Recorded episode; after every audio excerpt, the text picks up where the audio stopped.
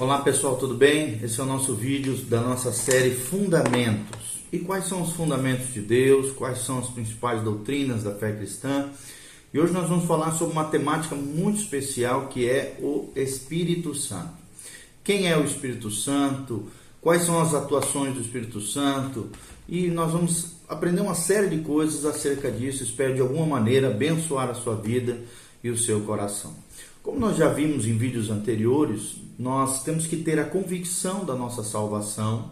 Em primeiro lugar, nós somos salvos quando? Quando nos arrependemos dos nossos pecados e pela fé nos entregamos a Jesus Cristo, firmando uma aliança um compromisso com Ele. Então passamos a ter uma nova vida, que é a nova vida da fé, o estilo de vida de Jesus, e nos transformamos no santuário de Deus, conforme está lá em 1 Coríntios, que vai ser o nosso texto-chave, 1 Coríntios 3,16. Olha o que diz a Bíblia Sagrada em 1 Coríntios 3,16. Não sabeis que sois santuários de Deus e que o Espírito de Deus habita em vós? É uma pergunta. E a resposta é: se alguém destruir o santuário de Deus, Deus o destruirá, porque o santuário de Deus que sois vós é sagrado. Ou seja, o santuário aqui é uma referência ao nosso corpo, né? Aquilo que nós somos, o nosso corpo, que deve ser a morada de Deus, o santuário de Deus, e a presença de Deus em nós é o Espírito Santo. Então entenda isso, o Espírito Santo agora, se você nasceu de novo, se você foi regenerado pelo poder de Deus, se você firmou uma aliança com Jesus, está vivendo uma vida de fé e de confiança e obediência à palavra de Deus, o Espírito Santo vem e habita em você. E o que nós vamos falar nesses vídeos é um pouco mais a respeito do Espírito Santo e como ele age em nós. Primeira pergunta que nós queremos responder é: quem é o Espírito Santo? Quem é o Espírito Santo? E o primeiro destaque que nós queremos dar é que o Espírito Santo é uma pessoa. Ele é uma pessoa, é um ser pessoal, é o Deus pessoal. Assim como Jesus, o Filho amado de Deus, é uma pessoa, o Pai celestial, nosso Pai, o Deus Criador dos céus e da terra. Também é um ser pessoal, fazem parte da Trindade, nós já tivemos vídeo falando sobre isso, sobre a triunidade de Deus. Lá em João 14,16, a Bíblia diz que o Espírito Santo também é uma pessoa, é um ser pessoal que se comunica, que que interage com os seres humanos, o Espírito Santo é uma pessoa. Ele não é uma força, não é uma energia, não é uma coisa que, do universo, não. Ele é uma pessoa, é um ser pessoal, assim como o Pai e como seu Filho, Jesus Cristo, nosso Senhor. João 14,16 fala sobre isso. Segundo destaque que nós queremos dar é que o Espírito Santo também é Deus. Assim como Jesus, assim como o Pai, eles usufruem, eles são coeternos, co-substanciais, têm a mesma essência, a mesma honra, a mesma adoração, o mesmo valor, apesar das três pessoas serem plenamente Deus, terem funções diferentes, todas elas são plenamente Deus, há três pessoas distintas e há um só Deus. É o que diz Atos capítulo 5, de 3 a 4, que o Espírito Santo é um ser divino, ele é Deus, assim como o Pai e como o Filho. Uma observação muito importante: a Bíblia usa também outros nomes para o Espírito Santo. Espírito de Deus, lá em 1 Coríntios 3,16, Espírito de Cristo, lá em Romanos 8,9, Espírito da vida, lá em Romanos 8,2, Espírito da verdade, em João 16,13, Espírito da graça, lá em Hebreus 10, 29, Espírito da promessa, em Efésios 1, 13, Consolador também é outro termo, né? Paracleto aqui no original, consolador, aquele que caminha do nosso lado, aquele que nos guia, como se fosse um guia de um cego, cego aqui somos nós, e o Espírito Santo aquele, é como aquele cão guia, né? É aquele, aquela pessoa que agarra pelo braço e nos ajuda a atravessar uma rua difícil, os desafios da vida, ele é o paracleto consolador, conforme João 14,16 e João 16, versículo 7 fala sobre esse consolador. Então existem vários nomes, como eu já falei, acerca, também utilizados e fazendo uma referência ao Espírito Santo. Quais são as atuações do Espírito Santo? É muito importante nós entendemos aonde o Espírito atua, como ele age, como ele interage com os seres humanos, com a criação e com os demais feitos e ações de Deus. Então há algumas coisas, né, conforme nós estamos vendo aqui nesse vídeo, que são atribuídas especificamente ao Espírito Santo, como por exemplo a inspiração da Bíblia. Os autores da Bíblia Sagrada, que são mais de 40 ao longo de 1500 anos, 66 livros, 39 no Antigo, 27 no Novo, foram inspirados pela pelo Espírito Santo, para que pudessem escrever as palavras do coração de Deus, revelando o coração de Deus a nós, os homens. Então, a inspiração da Bíblia é uma das atribuições do Espírito Santo. Segunda é glorificar a Jesus, ou seja, o Espírito Santo o tempo todo ele quer glorificar o Filho, quer glorificar Jesus Cristo, o nosso Senhor e o nosso Salvador. Outras das, das atribuições, especialmente agora a Jesus, é redimir o homem mediante a sua morte e vir uma segunda vez, que é a segunda vinda de Jesus, né, que é um fato no final da tribulação e também um arrebatamento da igreja, também é um feito onde Jesus também é participante. E já existem outras coisas que são atribuídas a Deus Pai, por exemplo, enviar o Filho e, e várias outras atribuições são específicas do Pai.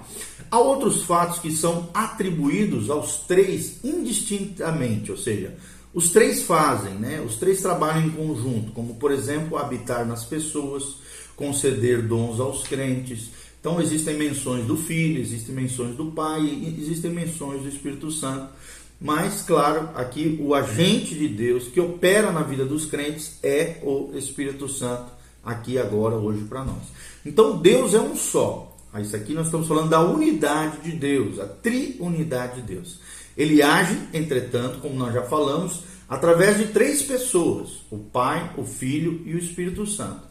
E esse é um dos mistérios de Deus. Não tente entender com a sua razão, porque senão tua mente vai entrar em colapso. Como é que um homem infinito, você e eu, nós, com mente limitada, pode compreender na sua totalidade um Deus ilimitado, infinito, eterno? Então é difícil entender com a nossa mente finita esse Deus infinito, mas é necessário então a fé, colocarmos nosso coração, a nossa confiança na revelação de Deus que são as sagradas escrituras. Hoje, infelizmente, né, muitas heresias têm surgido porque o homem tenta racionalizar esse fato da Trindade. Deus é uma unidade perfeita, o Pai trabalha em conformidade com o Filho e o Espírito Santo trabalha com o pai e com o filho e vice-versa. Então, quando lidamos com uma pessoa, necessariamente lidamos com as demais. Eles trabalham ali em conjunto, cada um dentro da sua função, mas todos trabalham em cooperação e interdependência um do outro. Então, há uma interdependência entre as três pessoas da Trindade. E quando estudamos o Pai, o Filho ou o Espírito Santo, estamos estudando sobre o Deus triuno diretamente. Conhecendo o Pai, o Filho e o Espírito, o Espírito Santo, conhecemos o próprio Deus. E podemos pedir misericórdia de Deus para entendermos essas verdades que são tão profundas para o coração humano.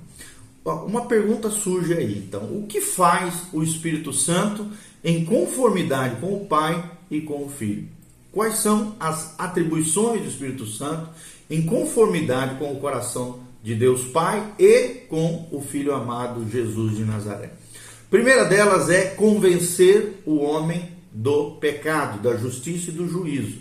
Está lá em João 16, de 8 a 11. A Bíblia diz que o Espírito Santo é quem nos convence do pecado, da justiça de Deus e do juízo vindouro sobre os homens que não se arrependerem. Quem convence é o Espírito Santo. Segunda coisa que a Bíblia afirma sobre o Espírito Santo é que é o Espírito Santo quem regenera os homens, quem, nos, quem faz com que o homem nasça de novo, seja regenerado, gerado novamente. Nós que estávamos mortos, nossos delitos e pecados, somos recebemos a vida de Deus através da palavra de Deus e da fé em Cristo, somos regenerados pelo Espírito Santo, conforme João 3:5. João 3:5 fala sobre essa regeneração. Terceira coisa que nós gostaríamos de destacar, das atribuições do Espírito Santo, é que o Espírito Santo é quem cela cada crente em Cristo Jesus. É Ele quem nos prepara, é Ele quem nos separa para Deus. Conforme lá em Efésios 1,13 e Efésios 4,30 também fala sobre esse selo, sobre essa separação, essa consagração através do Espírito Santo de cada crente para Jesus Cristo. Quarto lugar, quarto princípio nós aprendemos é que o Espírito Santo é o penhor, ou seja, a garantia da herança que todo crente receberá de Deus. Através do Espírito Santo nós temos o compromisso, a aliança, o penhor, a garantia da nossa herança eterna que receberemos da parte de Deus. Está lá em Efésios 1,14 e em 2 Coríntios 5, 5. Também, o quinto princípio que nós aprendemos acerca do Espírito Santo é que o Espírito Santo habita em toda pessoa nascida de novo. Todos aqueles que tiveram uma real experiência com Jesus, abriram seu coração para o Senhor, foram regenerados pelo poder de Deus. O Espírito Santo vem e passa a habitar. Como nós lemos aqui em 1 Coríntios 3,16, nós somos santuários de Deus, morada de Deus, e ele vem e passa a habitar dentro de nós, conforme 1 Coríntios 3,16, que nós lemos no início, 1 João 4,13, ele veio para estar em nós. João 14,17 também fala sobre isso. Sexto princípio: o Espírito Santo nos guia a toda a verdade. É ele quem guia todo crente à verdade de Deus, conforme Romanos 8,14 e João 16,13. Ou seja, há uma entrega inicial a Jesus, a pessoa bendita de Jesus, e ao Espírito Santo, obviamente, como consequência. Se você tem, né, tem essa é, tem, tem, tem na tua vida essa entrega, se você não tem isso na sua vida, essa entrega total ao Senhor, faça agora, através de uma oração, conforme nos ensina Romanos 12, de 1 a 2. Entregue seu corpo, a sua alma, o seu espírito, entregue todo o seu ser ao Senhor, para que Ele possa entrar na sua vida e transformar você. Após essa entrega, há então uma constante submissão do discípulo de Jesus, do Filho de Deus, diante de Deus. A Bíblia diz: sujeitai-vos, pois, a Deus, resisti ao diabo e ele fugirá de vós. Então, quando há essa submissão, o Espírito Santo nos guia em toda a verdade revelada através da palavra de Deus, nos trazendo a consciência, nos fazendo lembrar das palavras de Jesus, nos ajudando na caminhada cristã e nos dando poder para vivermos uma vida triunfante, vitoriosa, abundante na presença do Senhor. O trabalho do Espírito Santo ele é permanente, ele veio para ficar para sempre conosco, conforme nos ensina através das palavras de Jesus em João 14, 16.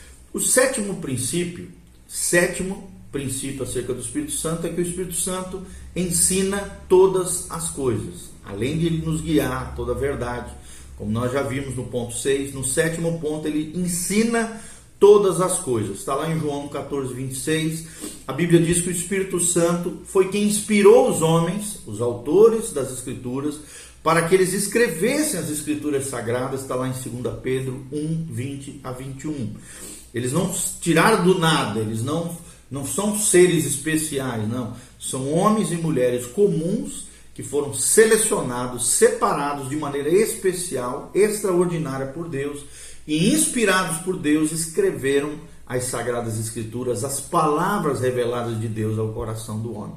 E por isso, por ser ele o autor da Bíblia Sagrada, é ele quem nos ilumina para que possamos entender as verdades inspiradas e reveladas do coração de Deus através das escrituras sagradas. Então é, é o Espírito Santo que nos ensina todas as coisas. Ele também lembra eu e você das palavras de Jesus, conforme é, João 14, 26. Ele nos traz a memória, ele nos faz recordar as, pessoas, as palavras de Jesus Cristo. O nono princípio é que ele concede poder também a todo cristão para que possamos viver essa vida vitoriosa e testemunharmos de Cristo para as outras pessoas. Está lá em Gálatas 5,16 e Atos 1,8, ou seja, é o Espírito Santo quem nos concede poder para testemunhar de Cristo e vivemos a vida vitoriosa de Deus. O décimo princípio é que o Espírito Santo é quem constitui pastores sobre a igreja.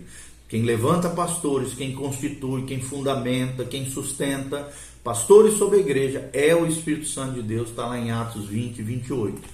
No décimo primeiro é, função do Espírito Santo é dirigir a igreja. Quem dirige a igreja não é o homem, não deveria ser o homem mas se realmente uma igreja espiritual será uma igreja direcionada por homens dirigidos por Deus, homens e mulheres cheios do Espírito Santo. E aí, quem vai estar dirigindo a igreja é o Espírito Santo de Deus, conforme Atos 13, 2. Também é o Espírito Santo quem concede dons aos crentes. Décimo segundo é, é função do Espírito Santo é conceder dons aos crentes, dons, talentos, né, ministérios, vocações. Quem derrama isso sobre os crentes é o Espírito Santo, conforme 1 Coríntios 12, 11. E décimo terceiro é o Espírito Santo quem glorifica Jesus e não os homens. Ou seja, o Espírito Santo não traz glória aos homens. Pelo contrário, o tempo todo ele glorifica Jesus e ele veio para substituir Jesus né, trazendo essa pessoa do próprio Cristo, a presença messiânica gloriosa de Jesus aqui agora, conforme João 16, 7. E por último, décimo quarto função do Espírito Santo é testificar ao nosso espírito de que nós somos filhos de Deus. É ele quem gera convicção da nossa salvação, a convicção de que somos filhos de Deus, a convicção de que vamos para o céu, a convicção de que somos alguém especial, selados, separados, santificados para a glória de Deus, conforme Romanos 8, 16. Ok? Então no próximo vídeo nós vamos estar falando um pouquinho mais sobre o Espírito Santo. Continue conosco, faça seus comentários, dê um joinha, siga o nosso canal e compartilhe esse vídeo